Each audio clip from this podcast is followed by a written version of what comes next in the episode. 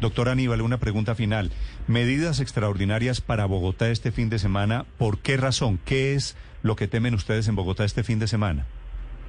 Mm, nosotros hemos dicho que siempre tenemos eh, la necesidad de analizar cada situación en particular para tomar decisiones específicas en función de cada coyuntura.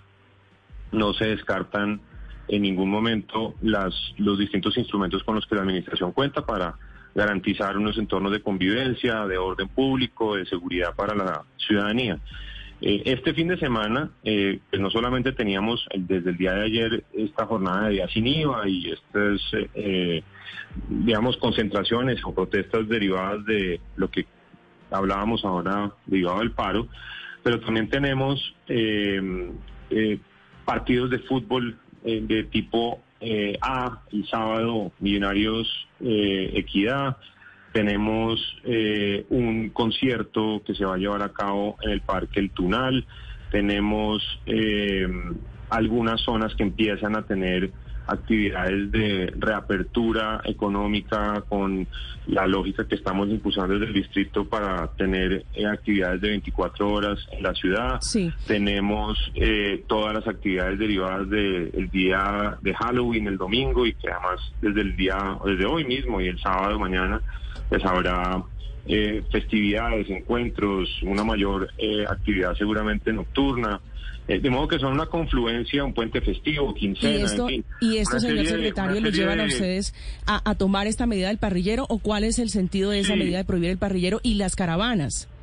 Exacto, es que es, hay, hay caravanas, hay mucha actividad en calle, hay, hay como una suma de actividades y de momentos este fin de semana eh, que confluyen. Entonces, eh, en el Consejo de Seguridad que lideró la alcaldesa mayor esta semana, analizamos un poco la coyuntura y tomamos un poco la decisión para prevenir, para tener un poco más de control, de orden, de específicamente para este fin de semana, a partir de hoy a las 6 de la tarde y hasta el lunes a la medianoche, la restricción del parrillero en moto mm. eh, para mayor de 14 años eh, y eso pues buscamos que tenga, eh, que contribuya un poco como a los controles que tenemos que garantizar en, en las calles y eh, en los establecimientos de comercio, en las zonas de rumba. Hablando de prohibiciones, ¿qué lleva a la alcaldía de Bogotá a recomendar a los niños y niñas que no salgan a la calle el día de Halloween? ¿Por qué?